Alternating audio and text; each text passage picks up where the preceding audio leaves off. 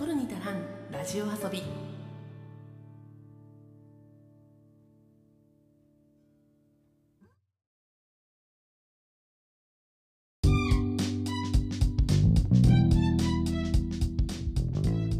日本の片隅から中毒気味なエンタメ愛を叫ぶ番組「トルに足らんラジオ遊び」通称「トルタラジオ」へようこそ。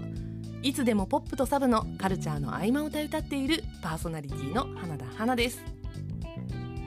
先週の収録で舞台「津田マンの世界」そしてブルーレボックス「あの夜を覚えてる」の開封の儀ということであの私の俳優界の二大推し千葉雄大君と間宮祥太朗君の話をしましたがすいません今日のオープニングトークもこの2人の話になります。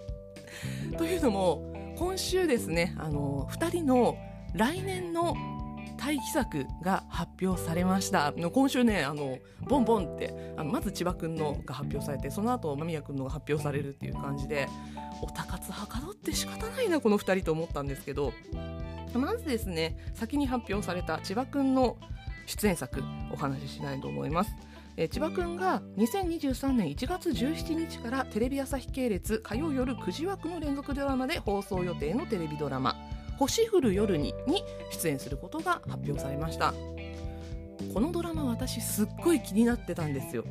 っていうのもまず、えー主演が吉高由里子さん。で相手役で発表されてたのが北村匠海くんということでね北村匠海くん私大好きなんでね北村匠海くんが出るっていう時点でもうこのドラマ見ようって決めてましたししかもねそれに、えー共演するのがディーン・藤岡さんっていうところまで発表されてたんですよ。この3人まで発表されていてまあこの3人揃ったら絶対面白いに違いないなって思っていたのとあとねあの脚本が大石静香さんなんですよ。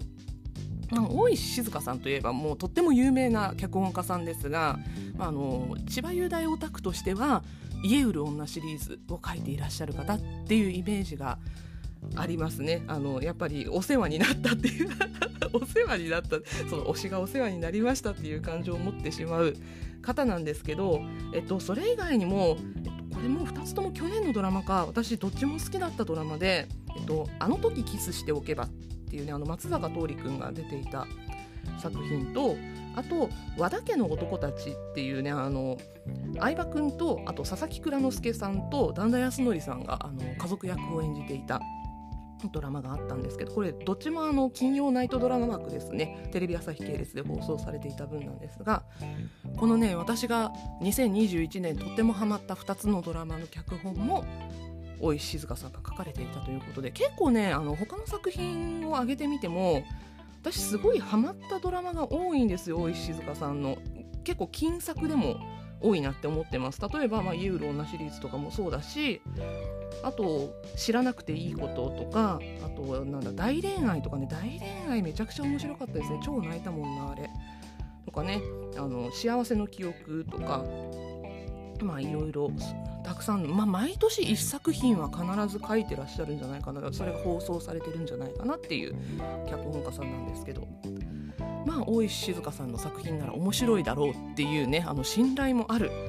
脚本家さんの作品になってます。しかもこの大石静香さんの脚本作品に吉高由里子さんが出るっていうのもすごく注目してしまう理由の一つなんですよね。この2人のタッグといえばなんかすごく先の話になるかもしれないんですけどでもなんかすぐ来ちゃうんだろうな。えっ、と来年再来年のお話ですね。2024年令和6年に放送予定の NHK 大河ドラマ第63作「光る君へ」でタッグを組むことが決まっています。脚本は大石静香さん。そして主演で紫式部役を演じるのが吉高由里子さんなんですよね。なのでね、まあ、この2人のタッグをまず1年前倒しで民放のテレビドラマではあるとはいえ見ることができるということでドラマオタクとしては抑えておかなきゃいけない作品かなと思っておりました。そしたらさ推しが出るじゃん。しかもね千葉くん今回3番手なんですよね多分。あのもうなんだ公式で発表されているそのクレジットの順番っていうのが吉高由里子さんで北村匠海くん次が千葉くんなんですよね。D 藤岡さんは今回止めになっているのでクレジット順でいうと一番最後、まあ、一番最後につく人って結構キャリアのある俳優さんかつ物語の中で重要な役割を担うキャラクターをしている人っていう位置づけなんですけどだから主演で主演の相手役でその後まああのいろんなね重要な順番にキャラクターたちが並んでいて最終的に止めっていう風になるんですけどだから序列でいけば3番手って、えっと、このドラマの中で言うと4番目に重要なキャラクターって思っていいんじゃないかなと思ってるんですが。えっと、今回この作品っていうのが、えっと、吉高由里子さんが産婦人科医で、えっと、北村匠海君が遺品整理士で聴覚障害を持っていて生まれつき耳が聞こえないっていう男の子の役をやるんですけど今回千葉君は、えっと、どこの立場で出るかっていうと、えっと、北村匠海君演じる遺品整理士かつ聴覚障害者の男の子の、えっと、同僚であり親友っていう立ち位置なんですよね。であの手話が堪能っていう役柄でこの手話はその親友である北村匠海君演じるキャラクターから教えてもらった。でその手話で周りには分からないように毒舌トークとか下ネタトークを2人で繰り広げるっていうようななんかキャラ設定になってるみたいなんですけどまあちょっと気になるのがまあそのね手話はねなんかあの次の作品のために準備をしているって前千葉君がちょっと語っていたことがあってあ手話の勉強してたんだってすごい腑に落ちたんですけどファン的には。もう一つねすごい気になったのがあの今回既婚者役なんですよねただその登場人物紹介で既婚者であるっていうことが明かされているのとあと奥さんが結構バリバリのキャリアウーマンっぽいっていうのが分かるんですよその文面の中で。奥さん誰がやんのかなっていうね。千葉くんが、えっと、今33歳なんですけどこのドラマ放送中に34歳になるんですね。ただ、えっと、今回演じるキャラクター年齢30歳の設定なので3歳若い役を演じるんですがまあ千葉くんがね3歳ぐらい若い役を演じたって見慣れてるので。まあ、そこの年齢に合わせて誰が奥さん役として出てくるのかなっていうのはすごい気になりますね。そのバリキャリを演じれる女優さんで。でまあ既婚者だからねその千葉君と同じ生活をしている誰がやるんだろうなっていうのすごい気になります。まだ発表されてないのでキャストがそんなに重要なキャラクターにはならないとは思うんですけどなんかその千葉君演じる佐藤春ってキャラクターなんですけどその春くんがね割と何ていうのかなキャラクター造形がしっかりしてるのでその3番手にしては、うん、なんかちょっとメイン回とか出てくるんじゃないかなっていうふうにねあの何かなオタクの欲目かもしれないんですけど ちょっと思ってるので楽しみに続報を待ちたいと思います、えー、星降る夜には2023年1月17日火曜日夜9時から放送予定です。そしてもう一つ。これはねあの私収録をし直してるんです。なんでかっていうとこの千葉くんのドラマの話だけで終わろうと思ってたら、えっと、配信日今日ね今日だよ。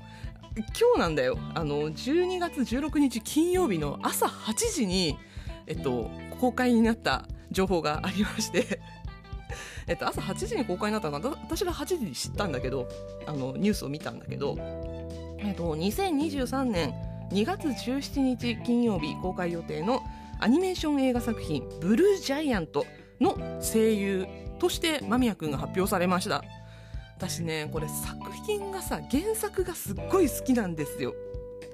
えっと、ビッグコミックで2013年から連載されていて漫画大賞2016で3位に選ばれたりあと小学館漫画賞を取ったり文化庁メディア芸術祭漫画部門大賞を受賞したりとっても話題になった作品です。とジャズが題材になっている作品なんですけどその若い男の子3人が、まあ、主人公は1人なんだけど、えっと、メインとなるのが若い男の子3人で、えっと、サックスプレーヤーとドラマーとピアニストなんですけど、えっと、今回間宮君が演じるのがピアニストの役柄なんですよね。もうさ嬉しい。あの本当に私この原作がもともと自分が音楽好きっていうのもあって原作が面白いよって聞いてでえー、これ2016年ぐらいに読んだのかな。多分あの漫画大賞とか取った時に読んだんですよね。なんかすごいエネルギーのある作品で現在もまだあの連載が続いてるんですけどなんかちょこちょこ追いつきつつ読んでるっていう感じなので今回ね映画化が決まったということでちょっと一から全部読み返したいなと思っています。なんかね、ジャズの熱だったりそのジャズをやっている人たちの熱だったりでそれが音楽を通じて人々に伝わっている様子っていうのがどういうふうにアニメーションとして描かれていくのか。でこの作品ねあの例えば「坂道のアポロン」っていう映画があるんですけどこれもジャズを題材にした若者たちのドラマなんですけどドラマっていうかねまあその映画作品なんですけど坂道のアポロンが実写にできたんだから私はねこのブルージャイアントも実写にできたかなって思ったりもするんだけどどうして実写を選ばなかったのかアニメーションっていう手法を取ろうと思ったのかっていうのもなんかこう制作陣の狙いがありそうな気がするんですよね予告編見ただけなんだけど。あ、そういう世界観の中に間宮君がどういう風に入っていくのかっていうのをすごく楽しみにしています今回他に、えっと、キャストとして発表されたのが、えっと、主人公を演じるのが山田裕貴くん。山田裕貴よ。もうねあの間宮君とは、ね、東京リベンジャーズでも共演している仲なので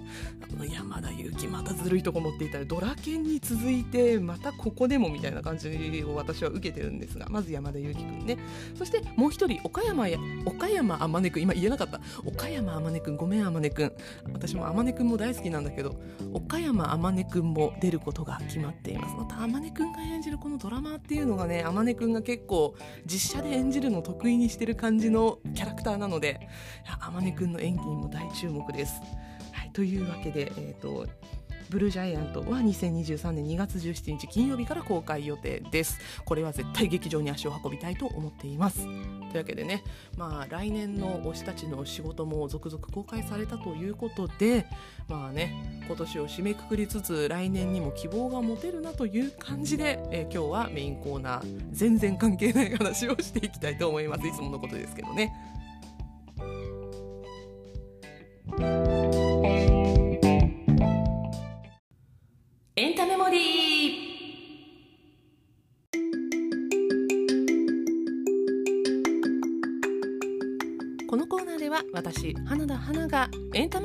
記憶つまりメモリーを新旧問わず語っていきます今回ご紹介する作品はこちら映画「先生私の隣に座っていただけませんか?」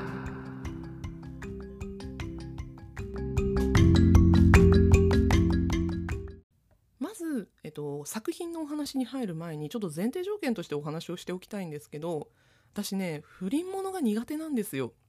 まあこれはいろいろ理由があるんですけど、まあ、ちょっとその理由に触れるのは今回やめておきますが、まあ、あの不倫ものっていうのが本当好きじゃないんですよ。で、えっと、ただ今回お話しするこの作品バキバキの不倫ものです。簡単に言うと漫画家の奥さんがその本当のことを知ってるのか知らないかはさておき不倫の漫画っていうのを書き始めるんですでそのネームを見た旦那さんがあまりにも自分の不倫の様子にぴったり来てしまっているので旦那さん自身がひたすら肝を冷やしていく。ただそのすごくリアルに見える漫画のストーリーの中に奥さんのようなキャラクターその奥さんというキャラクターと先生が淡い恋をしているっていう描写が挟み込まれていってその描写を見るにつけ旦那さんの方は奥さんもひょっと不倫してるんじゃひょっとしたら不倫してるんじゃないかっていうようにねあの考えに至ってしまいます。ただただただ旦那さんがざわざわしてるんですけどその奥さんも不倫をしてるんじゃないかっていうふうに思ってざわざわする様子っていうのは私見ててすごいイライラしたんですね。お前自分がやってること棚に上げて何考えてんのって思ったりとかもしたんですけどこれって多分その奥さん側に肩入れをしてみるのか旦那さん側に肩入れをしてみるのかであのレビューがね真っ二つに分かれてくるんじゃないかなって思うんですよ。そのそこまでの経過はねずっとあの割と単調なストーリーなのであのね私もそうだったしこれ見た人から聞いた話によると大概の人が序盤面白くなくって脱落しそうになったとか倍速で見たくなってしまったっていうような人たちもいたんだけどまあ私も気持ちとしてすごいわかるなと思いました。すごい平坦なんですよ。何かが起きているようで何も起きてないんだよね。あのすごい平凡なんだけどその平凡な日常の中に不倫っていう要素が入ってきてるぐらいの感じの話になってきなっていてでしかもその奥さんが書いている漫画の世界と現実の世界っていうのがこうクロスしてどっちが現実でどっちが漫画の話なのかなっていうのが分からない感じで進んでいく部分とかもあってちょっと中だるみするかなっって思いつつ、まあ、最終的な着地点がすごいスパンとしてたので割と周りから評判が良かったんですね。あのこの作品ねすっごい不思議だったのがいつだっけ？今年の初めぐらいかな？春先ぐらいかな？あのアマゾンプライムビデオの見放題作品に入ったんですよそしたらその後ねえねえ花ちゃんこれ見た?」って言ってみんな聞いてくるのね私の周りの映画好き邦画好きが本当になんかいろんな人から聞かれて「あ見た見た」みたいな感じで話が盛り上がった作品でした。で割と直近であのこれレビューしてないのって言ってきたねあの友達がいたのでまあ私もちょっと見返してみようと思ってあの改めてちょっと見ましたそれ連絡が来た後に。で見てたらちょっと気になるところとかもたくさんあったので話をしようかなって思ったのが、まあ、今回ねこの収録をしようと思ったきっかけです。えまずこの作品あらすじをお話ししていきたいと思います。あのざっくりしたストーリーっていうのはさっき言ったぐらいの感じなんだけどちゃんとあらすじをお話ししていきますね。結婚5年目の夏それは夫婦のよくあるのはずだった。漫画家沢子黒木春さんの新作映画のテーマは不倫。そこには自分たちとよく似た夫婦の姿が描かれ沢子の担当編集者千佳と不倫をしていた年男江本佑さん。はもしかしたらバレたかもしれないと精神的に追い詰められていく。さらに物語は沢子と自動車教習所の若い先生との淡い恋へ急展開。この漫画は完全な創作ただの妄想。それとも年男の不貞に対する沢子流の復讐なのか。恐怖と嫉妬に震える年男はやがて現実と漫画の世界が曖昧になっていく、えー、公式ホームページから抜粋であらすじ読ませていただきました。まあこんな感じの作品なので私はあらすじを見た時にああ不倫ものかであの何て言うのかなその不倫を罰する系の奥さんの話かと思ってあんまり好きじゃないかなって思ったんですけど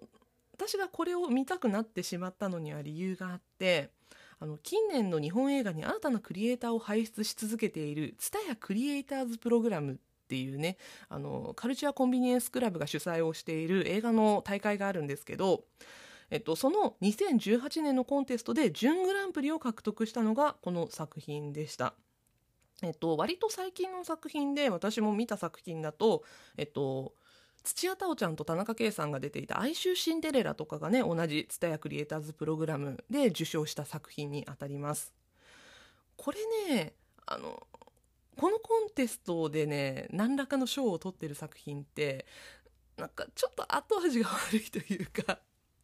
なんか新たな視線で切り込んでいってるからそうなるのかなっていうのもありつつあの哀愁シンデレラもそうなんだけど今までにありがちだったストーリーにありがちではないラストをくっつけてくるっていうのがね私この「哀愁シンデレラ」と今回お話をする「先生私の隣に座っていただけませんか」の共通点だと思うんですけどなんかこのコンテスト自体がなんかそういう傾向があるのかなって思ってしまったりもするんだけどあの他の作品もね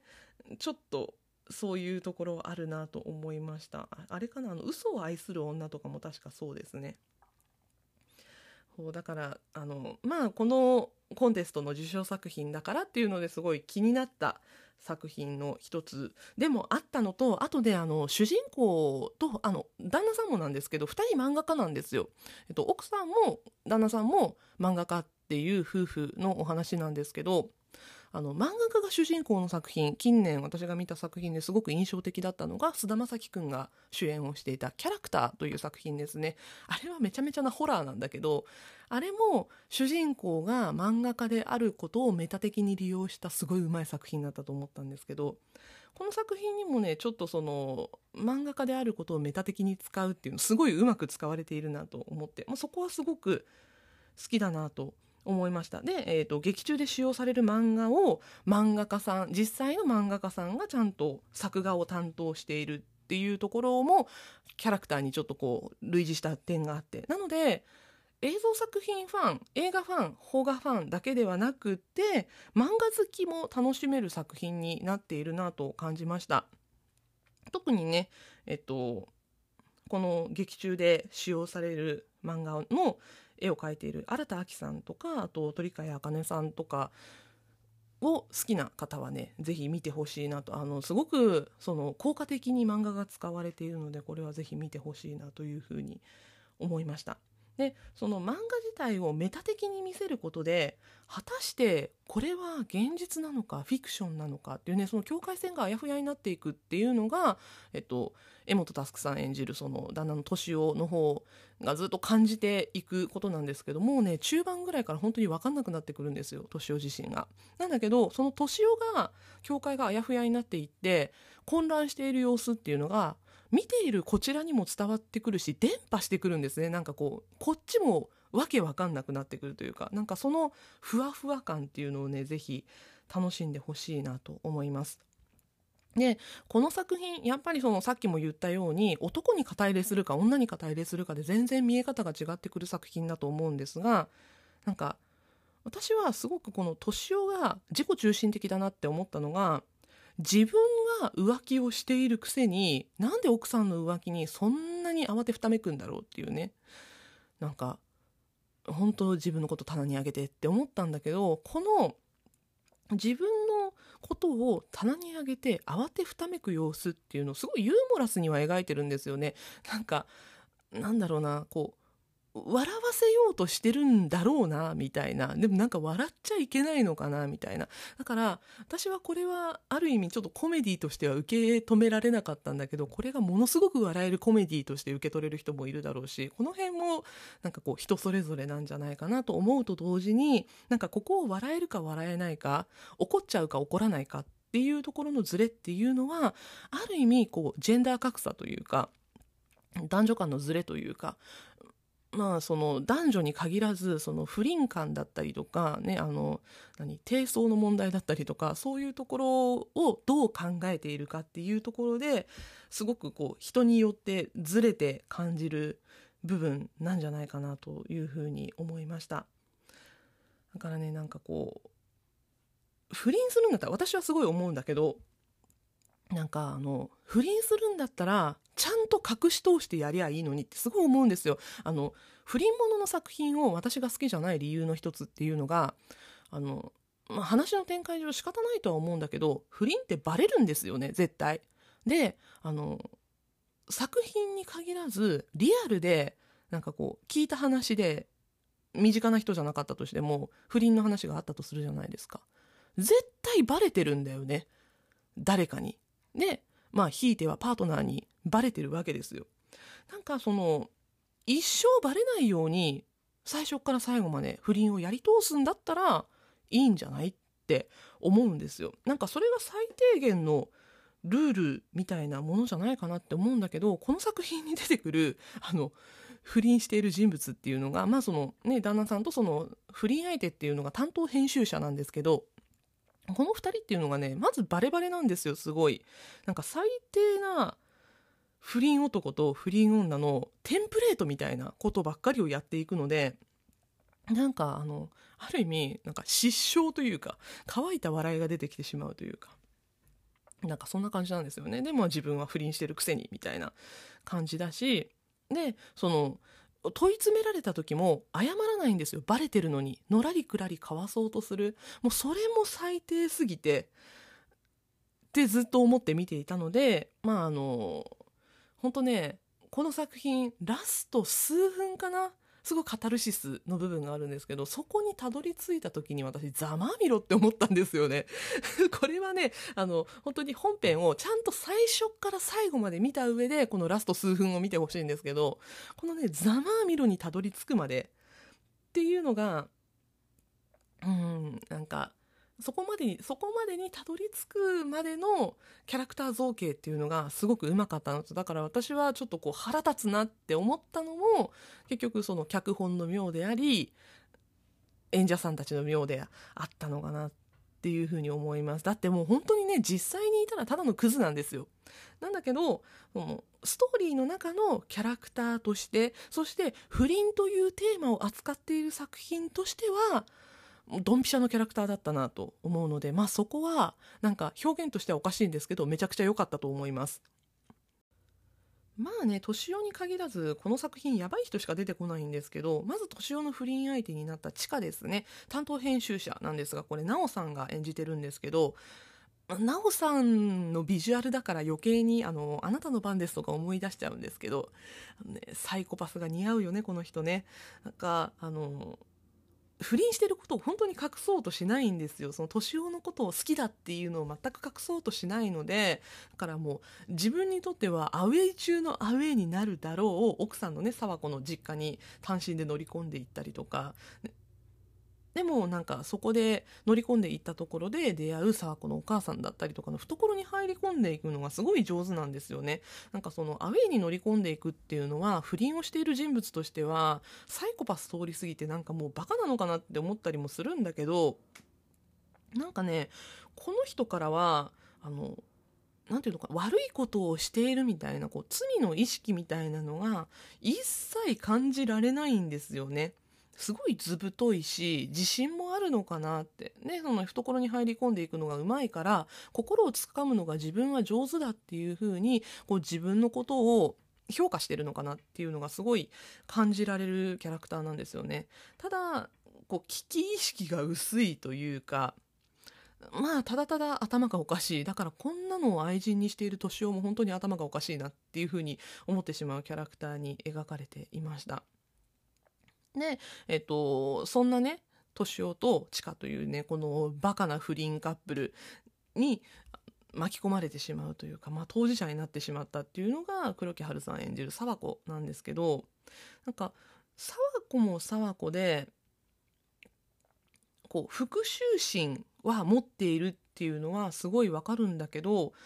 彼女本人が持っている感情っていうのは、どこまでリアルなのかなってっていうのがちょっとわからないんですね。あの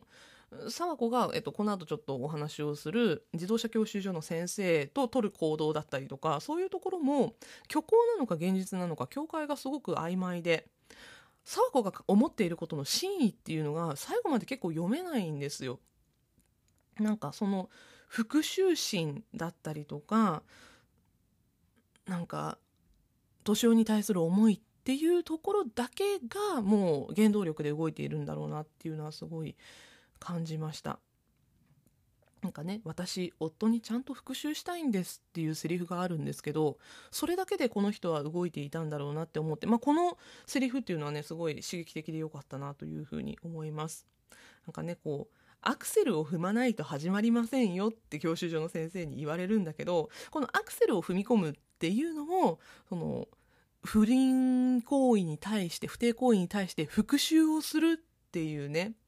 その復讐をすることによって年男から独立をしていく。だからそのアクセルを踏み込むっていうのが自分が行動を起こすっていうところの隠喩になっているなっていう部分とあとあの彼女はねそれまで車を運転できなかったんだけど自動車教習所に通って自分も運転ができるようになりたいって言って行くんですけどそれは彼女が運転をできるようになるっていうことはイコールどういうことかっていうと今まで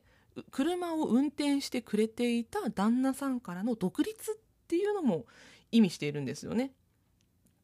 だからなんかその車を運転するっていうところにも沢子の心情の含みっていうのがあったりしてなのであの多分この作品の中ではっきりは描かれてないんですけどあの沢子の実家が出てくるんですけど田舎の中でも特に車がないと移動ができないようなもう閉じ込められてしまうような場所にあるっていうのが分かるのでなのでねあの沢子が車を使ってしまうとえっとまあ敏夫はどこにも行けないというどこにも行けないっていうその閉塞感を敏夫に与えるっていうのも沢子が与えた罰なんじゃないかなっていうふうに思ったりもしました。なんかねその主導権をずっと沢子が握ってるんですよ。なんかこれってフィクションだよね。本当じゃないよねっていう風に敏夫が聞いてもああうんみたいなちょっとこう生返事ぐらいで答えてで漫画の続きを書くことが敏夫に対しての返事なんですよね沢子にとって。でそれによって敏夫を安心させたり不安にさせたりすることを続けていく。なんかこうじわじわと敏夫のヒットポイントを削っていく感じ。でそのじわじわヒットポイントを削っていきつつ自分は免許を取ったりとかとかねその不倫に対していろんなこう追い詰める行為をやっていくっていうところで自分は年男から離れていこうとするんですよ精神的肉体的に。だけど違う意味で敏夫は沢子から離れられ離れられなくなってしまうんですね。なんでかっていうと敏夫と沢子は共同作業者になっているからだから仕事上はパートナーなんですよ。だからその私生活のパートナーであることを捨て仕事上のパートナーとしてだけ生活をしていくっていう風にシフトをしていくっていうのが、まあ、この作品の中ですごくこうキーポイントになっていく部分なんですけどなんかそこをね沢子がすごい主導権を握って沢子のしたいように年男を動かしているなっていうのがかなり大掛かりかつ緻密な復讐計画のもとで成り立っているっていうのがねこう沢子の頭の良さっていうのが見えてまあ沢子の頭の良さが見えると同時に年男がとてつもないバカだなっていうのがね 一緒に見えてくるので、まあそれもそれでね、どうなのかなって思うんですけど、だからちょっとね、男をバカに描きすぎてるなっていうのは、まあ気になる部分ではあるんですが。まあそこはそこなのかな。こういう作品なので、まあ、年をね悪、悪役というか、なんかこう、ダメで悪いやつに仕立て上げた方が、作品としての成り立ちはうまくいくのかなっていう風なところも感じました。で、この沢子の復讐計画の大きなポイントになったのが、えー、沢子が実際に不倫をしているのかなっていうふうにあの疑問を持たせてしまうそんな、えー、教習所の先生です。えっ、ー、とそう演じていたのが金子大地君なんですけど金子大地君がさあの自動車学校の教官っていうねあのこの作品以前だと金子大地君ってなんかあの例えば、えっと、おっさんずラブとかさだからあの新入社員のすごいなんていうのかな、あの、生意気な、一番年下のペーペーの子みたいな役柄もあれば、他の作品ではすごい多かったのが、まだあの、青春作品の学生役とかそういう役柄の方が今まで多かったんだけどこういうなんかこうミステリアスでちょっと大人っぽい感じの役っていうのをするっていうのがちょっと意外というか新境地だなというふうに思ってあ金子大地こういうこともできるのかっていうふうにね思えたっていうのが私にとってすごい収穫でした。なんかねこの貞子と先生の間に恋愛関係が介在しているっていうような描写は描かれるんだけどこの描写っていうのは現実のものなのか虚構のものなのかっていうのは私たち見てる側にはわからないんですよね。なんでかっていうと私たちの視線は年男の視線と一緒だから。だからこれは沢子に騙されて先生を見ているのか何なのかよくわかんないんですよね。なんかすごいこの先生が出てくることによってまずこの先生っていうのがこれダブルミーニングなんですよねその映画のタイトルの「先生私の隣に座っていただけませんか?」っていうのがもうすでにダブルミーニングになっていてだって自動車学校の先生だから先生だししかも隣に座るわけですよね教習中はだからこのタイトルはこの先生に当てて書かれたことなのか。それとも実は漫画家として活躍をしていて、まあ、自分の作品をもう4年間も書いていない敏夫なんですけどこの敏夫に対して隣で一緒に仕事をするために座ってもらえませんかっていうふうに沢子が言ってるのかっていうねダブルミーニングになってくるっていうところが まああの最初はわからないんだけど最初は多分この自動車学校の先生に対して言ってるのかなって思ったりもしてしまうんだけどどっちのことを言ってるのかなっていうこのダブルミーニングになっているっていうのはこの作品のタイトルの妙にもなっているんですけどまあそれをね早合点してしまうのがね年男なんですよね。なんか先生自身はその沢子がどうして自動車学校に通い出したのかっていうのも話すし自分は沢子とは何も関係がないんだよっていうのを年男に話したりとかもするんだけどいやいや何のために家に来るの？みたいなね 共犯者なんですよね結局はねなんかとんでもないイケメン教官がここまでその一生徒のために動くのかって言われたら疑問じゃないですか。これがどうして共犯関係になっているのかっていうのは、えー、この映画の後半4分の1ぐらい見るとよくわかるので、これはね、実際に映像の方を見ていきたい、見ていただきたいと思います。あのね、怖いけど、怖いんだけど、うますぎてすごいすがすがしいの。あの本当に金子大地はね演技派として育っていってると思います。あのね、メガネの奥で光る目っていうのがすごいいいんですよね。なんか、あ、企んでるなっていう感じの表情を見せてくる金子大地くんにぜひ注目してみてください。そしてね、私一番この登場人物たちの中で怖いなって思ったのは、沢子のお母さんなんですよね。えっと、笠吹淳さんが演じてるんですけど、怖いんだわ なんか、あの、会話の中では特に娘側につくわけでもないし、年男のこと浮気してんじゃないの浮気症なんじゃないのみたいな感じで疑うこともせず、あの、沢子の実家で暮らしているただのお母さんっていうキャラクターにとどまってるんだけど、でも、あの、ラストにね、お母さんが言うセリフがあるんですけど、このセリフが、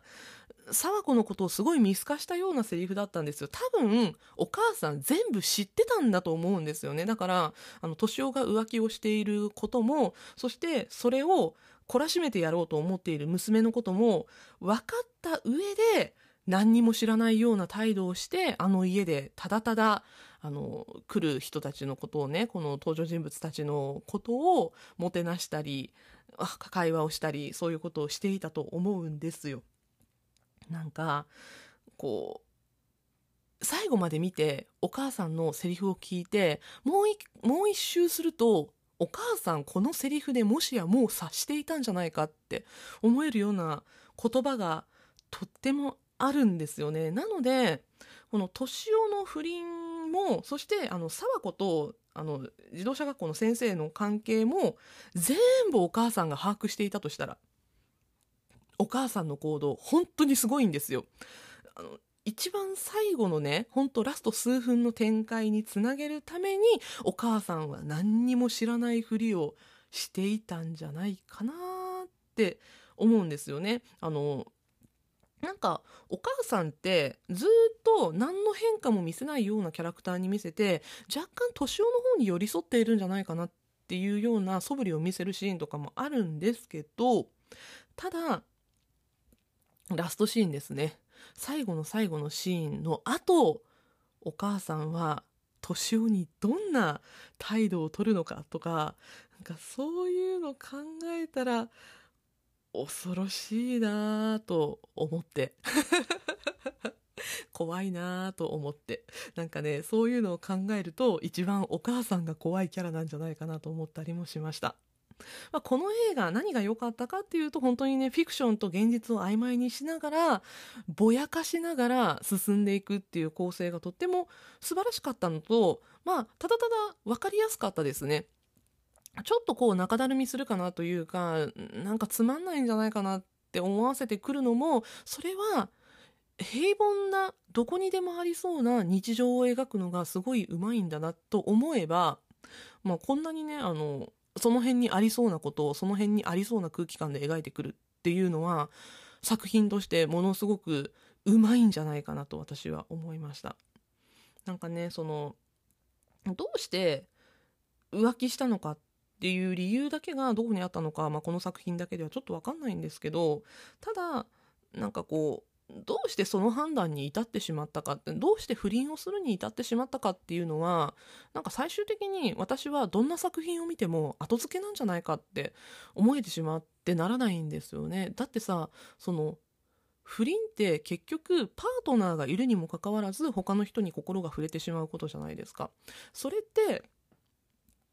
別にさスパッと切ってからでもよくないって私は思ったりもするんですよね。これは私の性格なのかもしれないんだけど次に行くんだったら片付けてから生産してからそっちに行けよって思っちゃうんだけど生産せずにそれも隠し通せるかもわからないのに次に行ってしまうっていうこの人間のバカさっていうのはまあ創作するにはすごくいい題材というかいいって言ったら変なんだけど描きやすい題材というかその心の揺れ方だったりとかうんなんかそこ正当化するのは私はすごく嫌なんだけどなんか心の揺れ動きなんか善と悪の間で揺れ動くみたいなさ私はすごく嫌なんだけど何回も言うけど。だってさこの作品においても何が一番悪かったかってまず旦那が最初に浮気をしたのが悪かったわけで不倫をしたのが悪かったわけで。なんかそこを美化はしてほしくないんだよねただそこを美化しないにせよそれを面白おかしく作品として消化していったっていうところはこの作品すごく上手なところだったなと思います。もう本当にマジでね、理由があれば浮気してもいい、不倫をしてもいいなんて私はもう一切思っていません。もう浮気するやつ、不倫するやつはね、本当にね、あの、いろいろちぎられてしまえって思うんですけど、もうそれぐらいね、なんか、悪いことをしているんだけど、でもその、この作品においては、もう本当にね、特に、えっと、年を演じた江本佑さんがコミカルに、そういう悪い部分っていうのを中和しながら描いてきたなっていう風に感じさせられました。だから、すごく、あの、不倫劇としてはある意味生々しい話にはなっているんだけど、でもそれをねあの見せるものにしたってあの魅力の「み」と書いて見せるものにしたっていうのは、まあ、主に江本佑さんのその演技力でありかつなんかそう爽やかに終わったというかねあの本当にねスパンと終わるんですけどこの作品。本当にね最後まで見てほしいな。あの一番最後に一番最後この作品のエンディングを見た時にああって思えるのはこの作品がちょっとこうコミカルに落ちるように誘導されていたっていうようなねあのそういうところはあるんじゃないかなと思いました。ただねあの年男の言い訳ちょっと聞いてみたいような気もしますね。まあ言い訳を聞いたところで私は許さないと思うんですけど沢子と一緒で。まあね、そういうところまでもうちょっと深掘りされると、なんていうのかな、前半部分の中だるみみたいなところはちょっと食い止められたのかなと思いつつ、でもまあそこもこの作品のいいところだったなというところで、この話はおしまいにしたいと思います。なんかね、あの、最終的に奥さんも不倫をしていたっていうところで私はあのレッドっていう作品を思い出しました。あの間宮君も出演していた作品なんですけどこのレッドっていう映画はあの主人公が結局不倫をしていたんですよね。これ旦那さんは不倫をしていなかったんですけど不倫される旦那を間宮祥太朗君が演じてるんですが。まあこれもねあのこっちも結局その今回お話をした、えっと、先生私の隣に座っていただけませんかがものすごくコミカルだとしたら、レッドはすごい重々しい作品なんですけど、でもなんかこの2つの不倫感合わせて見てみると、なんかその、ドロドロした世界の中にももしかしたら正義があるのかもしれないと。でも私はそれを許さないぞという気持ちをね 話したくなっちゃうんだけどなんかその不倫をする人間にも理由があるんだっていうのを正当化しようとしている作品としてあのレッドはねあのそっちを見るとまたそれは面白いと思うので、まあ、今回ちょっと興味を持った方はぜひ先生私の隣に座っていただけませんかを見ていただいてその後映画レッドもぜひ見てみてください。あの推しの作品を最後にちょっとねギュッと押し込んできましたがあのどっちもね不倫を扱った作品私好きじゃないんだけど好きじゃないにしろちょっとあの心に残ったというか、まあ、展開が面白かった作品だなと思っているので、ぜひそちらも見てみてください。というわけで今回は映画先生私の隣に座っていただけませんかについてお話ししていきました。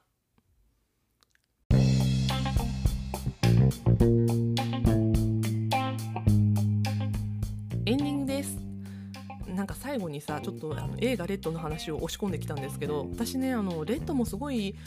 見たいけど見たくなかった作品だったんですよ。っていうのももうそのね不倫を描いた作品だっていうのは分かっていたししかもあの間宮君が演じる旦那さんっていうのがその不倫をされる旦那さんの役だったので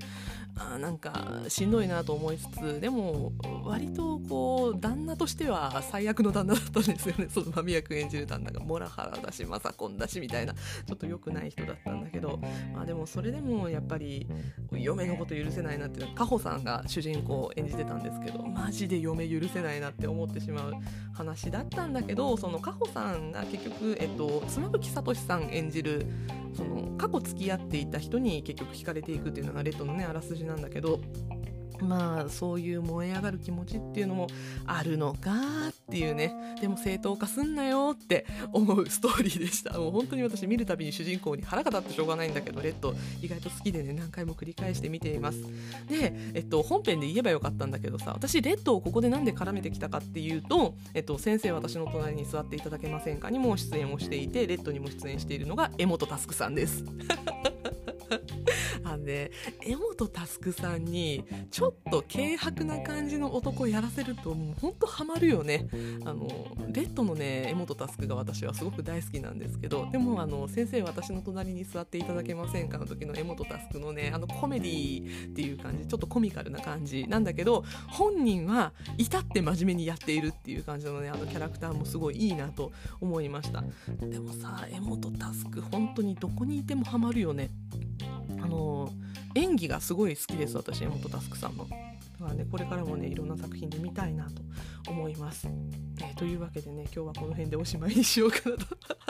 思っています。えっとねもう今年も残すところあと配信何回できるのかな？えっとあと今年2回なんですよね。えっと来週が、えー、12月23日金曜日。そして、えっと、今年最後が12月30日金曜日になるんですが30日の金曜日ちょっと配信できるか微妙なのでもしかしたら来週が今年最後の配信になるかもしれません。もしえっと、30日配信できない場合はまた23日の配信会でお知らせをしたいと思います。で、えっと、30日ちょっとできるかどうか分かんないので来週は今年のエンタメ振り返りの収録をしたいと思っておりますので、えっと、今年のエンタメ振り返りこういうのどうでしたかみたいな話をね、えっと、もししてくださる方がいたら来週の水曜日ぐらいまでに、えっと、メールメッセージいただけると嬉しいです、えっと、最近ねお便りが来ないのでお便りをすごく欲しております。ぜひぜひどうぞよろしくお願いします。というわけで、また来週夕方、あ、夕方じゃない。今日撮ってるからもう今日って思ってた。また来週ね、えまた来週金曜日の夕方5時にお会いしましょう。